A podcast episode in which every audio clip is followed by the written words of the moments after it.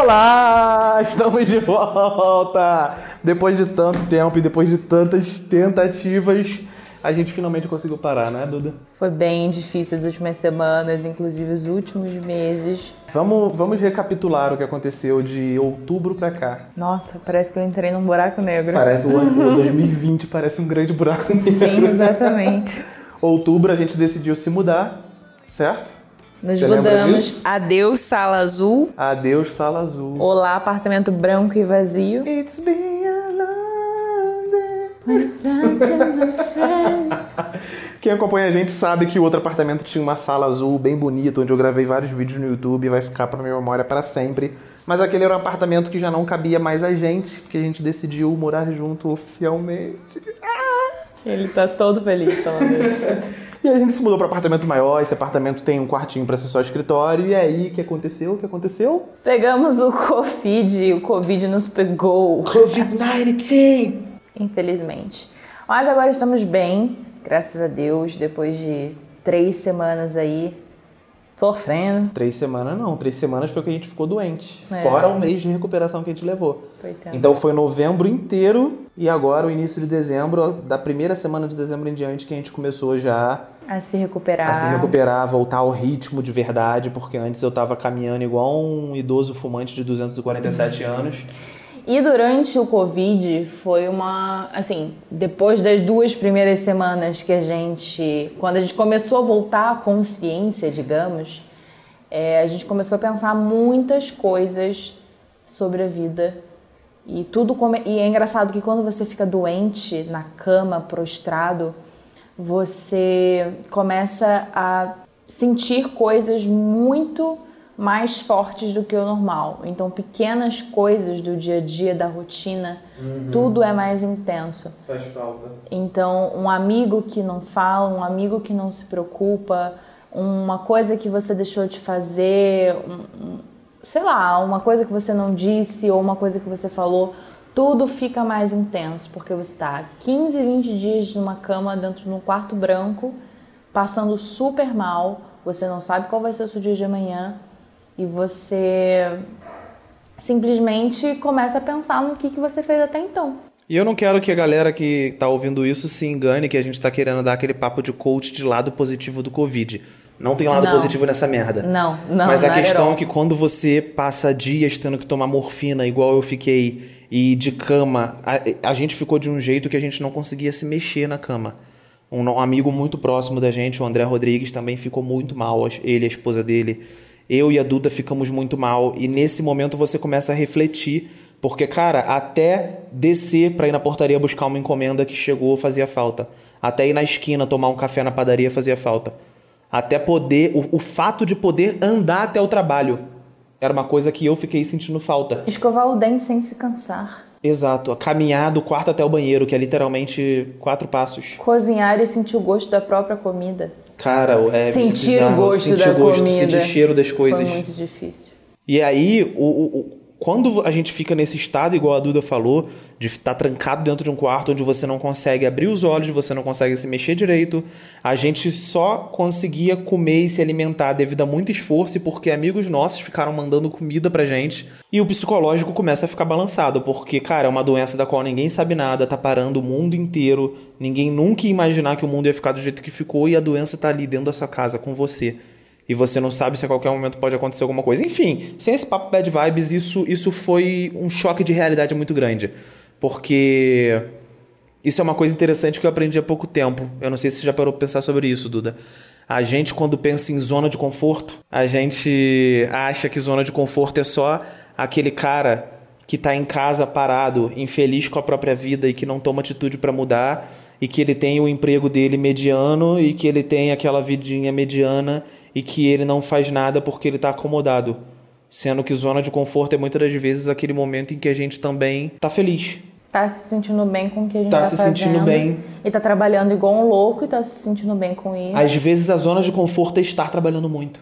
A gente acha que zona de conforto é quem tá em casa jogando videogame, você pode estar trabalhando 18 horas por dia e estar na zona de conforto. Você pode estar trabalhando de segunda a segunda e estar na zona de conforto. Como isso? Vamos usar um exemplo que você é um cara que trabalha como autônomo e você odeia a vida de autônomo. Você quer ser CLT. Você quer ter a estabilidade de um emprego fixo, você quer ter férias remuneradas, você quer ter décimo terceiro, todas as vantagens, entre muitas aspas, que o emprego CLT traz. E mais o cara tá sendo autônomo e tá trabalhando de segunda a segunda. Mas ainda assim, ele tá feliz porque ele tá trabalhando sempre, mas ele não tá 100% realizado porque o objetivo maior dele ele não tá fazendo nada para alcançar. Então é uma zona de conforto. Se você quer ser um empresário, se você quer empreender igual você, Duda, você queria ter essa ágil desde sempre, desde que tinha 17 anos. E você estava sempre trabalhando pra cacete. Você tinha um emprego na agência, você fazia festa, você estava estudando para ser comissária de bordo, e aí você começou a fazer direção de arte para cinema, para videoclipe, para comercial. E isso se tornou a minha zona de conforto para não correr atrás pra dos não meus correr atrás do seu sonho, que era empreender e ter essa E eu achava que eu tava correndo atrás. Eu achava que, caraca, eu tô fazendo tudo que eu É quero. aquela história do pior cego é aquele que não quer ver. O pior confortável é aquele que acha que tá no desconforto. Exatamente. Entendeu? Até que eu fui pra fora e descobri que não, eu quero sim empreender, porque se daqui a 10 anos eu voltar aqui e eu estiver trabalhando para uma outra empresa que não seja minha, eu vou ficar muito mal. Tá dando seu sangue por um bolso que não é o seu, por uma empresa que não é a sua. Ou seja, eu estava numa zona de conforto fora é, do, do meu trajeto para o meu sonho. Então aí eu me toquei e comecei a mudar isso. E entra a questão de que eu fiz do jeito que dava. Exatamente. Só pra complementar, depois de ter passado por tudo isso que eu passei, eu literalmente parei de dar pra mim mesmo a desculpa que eu sempre dava o tempo todo. Eu sempre tinha uma desculpa pra não fazer tudo que eu queria fazer. Eu sempre tinha uma desculpa pra não me exercitar, eu sempre tinha uma desculpa pra não gravar conteúdo, eu sempre tinha uma desculpa pra não postar muito no, Instagram e não conseguir engajamento não ter interação. Eu sempre tinha uma desculpa pra não manter um canal com a frequência certa, postando toda semana. Ou era falta de tempo, ou era falta de equipamento, ou era falta de dinheiro, ou eu tava meio deprimido, desanimado porque eu não tava conseguindo nada que eu queria. E depois do baque que eu levei do Covid, cara, eu, eu, eu só parei e falei pra mim mesmo, tipo, acabou, acabou. Se eu não tenho mais tempo à noite, eu vou ter tempo de manhã. Se eu não tenho mais tempo de manhã, eu vou dar meu jeito, eu vou virar madrugada, mas eu vou fazer. Porque até aquilo que você faz por gosto, a gente tem que colocar a seriedade de um trabalho de verdade. Ou seja, eu tenho as lives todos os dias, de segunda a sexta, 8 e meia da manhã. Eu não posso atrasar essa live nenhum dia, eu não posso faltar essa live nenhum dia. Eu já fiz mais de 200 lives só esse ano, sem atrasar nenhuma, porque isso era minha obrigação. Então por que, que eu não poderia ter lançado 50 vídeos no YouTube, se eu não tornasse isso minha obrigação? E aí entra exatamente o que você acabou de falar, de tipo, não importa, tem que fazer. É a mesma questão que você estava pensando, tipo, ah, não vou começar a gravar nada aqui no quarto porque a gente ainda não preparou o escritório, porque eu ainda não pintei a parede, não sei. Exato. Deixa a caralho da parede branca, cara. Vai ser Ah, falta comprar uma mesa, falta comprar um deskpad, eu preciso de um softbox, eu Falta preciso. nada. Não falta, falta nada. nada, porque amanhã você pode ir embora desse mundo. E aí, você fez o quê? Não realizou nada porque simplesmente você ficava inventando Esperando desculpa. O apoio de couro do notebook. É, exatamente. São coisas mínimas, são coisas mínimas. Quando você começa a pensar, você fala, caraca, como era mínimo o que E isso se estende além. Porque, pra mim, uma pessoa que dá desculpa pra não fazer aquilo que ela precisa fazer, ela é uma pessoa que está se acovardando da responsabilidade dela. Eu não tô falando que a responsabilidade é trabalhar duro porque você tem que mostrar pra alguém. Eu tô falando que a responsabilidade é cumprir o desejo daquilo que você sonha, igual você tá fazendo com a Sage, como eu falei anteriormente. A nossa responsabilidade é correr atrás daquilo que faz bem pra gente. E tem gente que, que já. Diversas pessoas, inclusive amigos próximos meus, já me falaram, tipo, cara, eu não gosto da minha vida do jeito que tá, eu não gosto disso, disso, disso que tá acontecendo, mas eu não consigo fazer nada pra mudar, eu tô desanimado, eu. eu, eu, eu... N desculpas. Tudo bem, tem gente que realmente tem problemas que precisam tratar, mas não era o caso, sabe? Então, eu fazendo o que eu fiz, eu tava me acovardando e me escondendo atrás das minhas desculpas. A pessoa que faz um trabalho e engaveta o trabalho porque não consegue nem olhar pro computador e editar, porque, ah, eu sou tão perfeccionista que esse trabalho não me agradou, é um covarde. Ele tá se acovardando atrás da desculpa do perfeccionismo. O cara que deixa de ir para um set para fazer um trabalho autoral que vai servir como portfólio para ele, ele se esconde atrás da desculpa de que ninguém contrata ele para job quando ele pode produzir o job dele. Ele se esconde atrás da desculpa de que, ah, eu não tenho equipamento. Mano, você chama, chama alguém da Canon e vê se ele não te presta uma câmera, velho. Chama um amigo seu, vai no grupo lá, facebook.com barra grupos barra audiovisual. Alguém tem uma câmera, uma Blackmagic 4K. Vamos pra locação tal algum dia fazer um, um job autoral? Vai surgir no mínimo cinco pessoas. Vai surgir no mínimo umas 10 pessoas. Ah, eu não tenho luz, a janela tá ali, ó. O sol tá, tá de pé todo dia, 5 e meia da manhã, 6 horas da manhã. Uma cambada de fotógrafo faz coisa só com luz natural. Exatamente. Cara, o filme 1900 e não sei quanto aí, que foi dirigido pelo fotógrafo sinistrão, não sei lá quem, que eu esqueci o nome agora. Ele foi feito todo com luz 100% natural. Ele, no, o cara usou modificador de luz, óbvio. Mas ele foi feito com a luz do sol.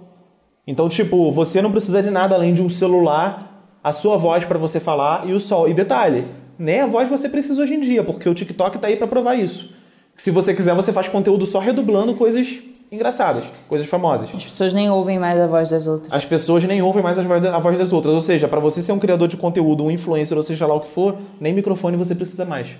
E aí entra o assunto que é o tema do nosso podcast. Nossa, mas já entrou bem, hein? Oito minutos que já entrou.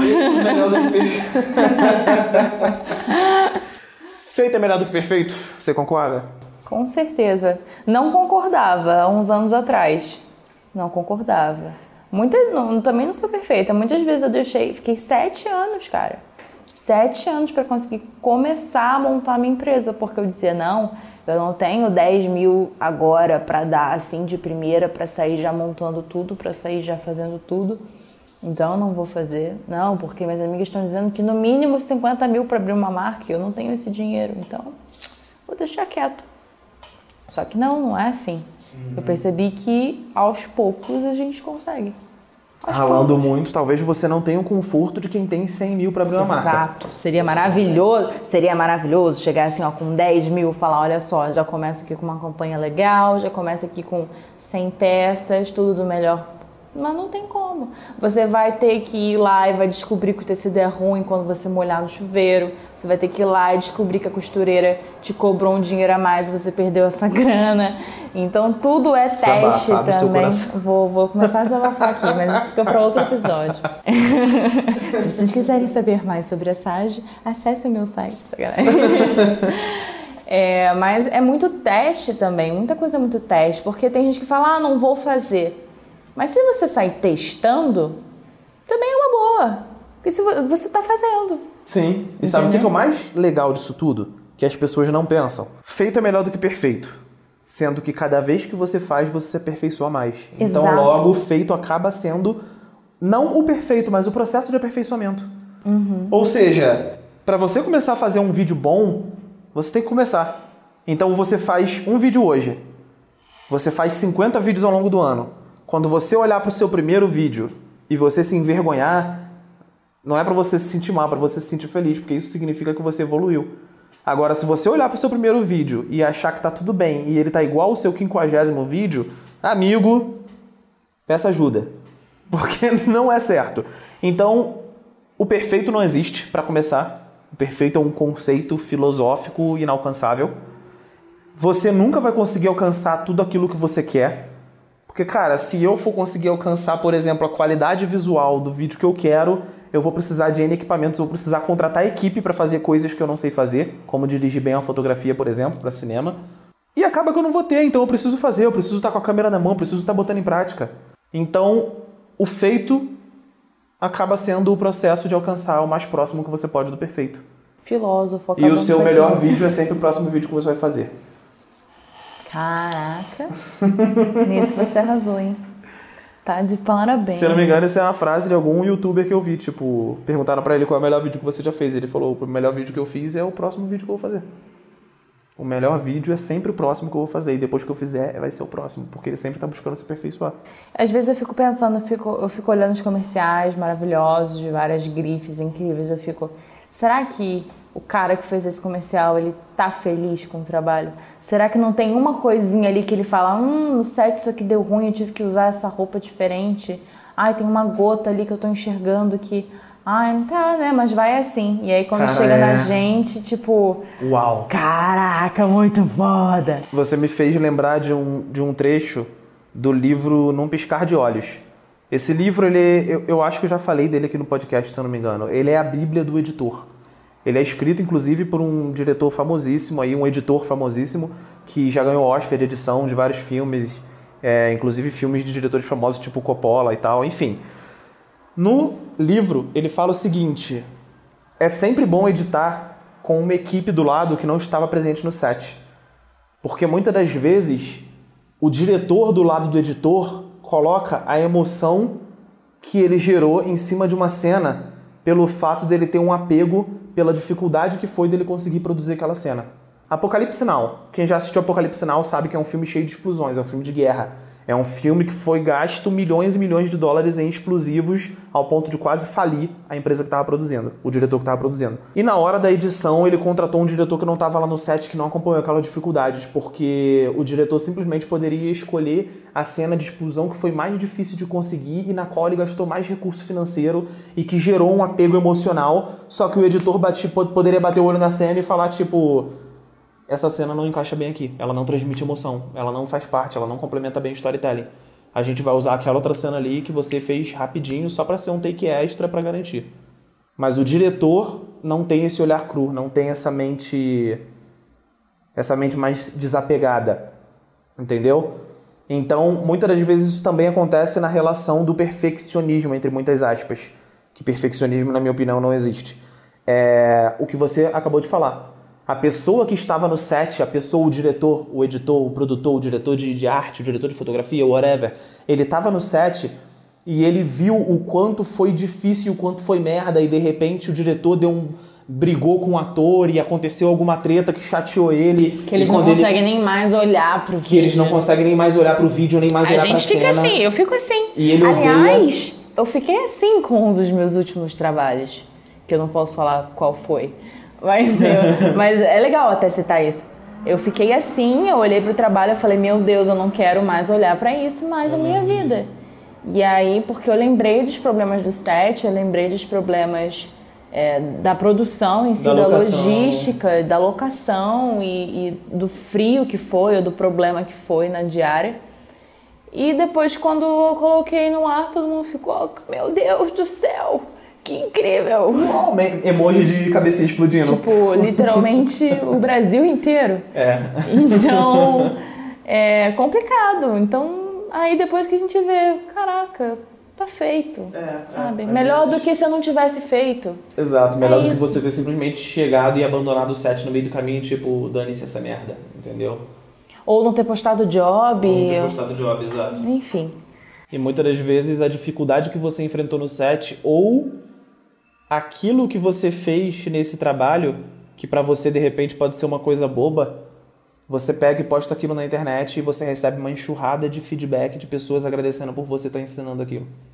Que parece uma coisa idiota para você, mas para outras pessoas não é tão óbvio assim, sabe? Então a gente tem que tem que se libertar de uma é uma, é uma palavra que resume tudo, crenças limitantes. Só isso.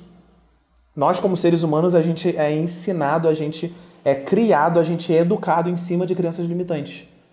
Da mesma forma que a sua avó acreditava que se você bebesse manga, comesse manga e bebesse leite você ia morrer, a gente acredita em diversas coisas que criam limitações na nossa mente e quando a gente se desapega dessas crenças você consegue evoluir. Como, por exemplo, a crença de achar que você está ensinando coisa muito básica. A crença de achar que você está sendo chato falando do que você faz.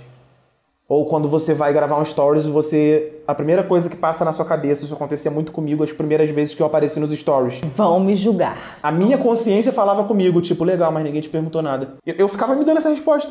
Eu pegava os stories e aparecia assim falando uma coisa, e antes de postar eu perguntava, tipo, ninguém me perguntou nada, eu ia lá e deletava. Aí fiquei anos sem aparecer nos stories, sem botar a cara, sem falar do que eu falo, sem mostrar trabalho meu. Porque na minha cabeça ninguém nunca tinha me perguntado nada.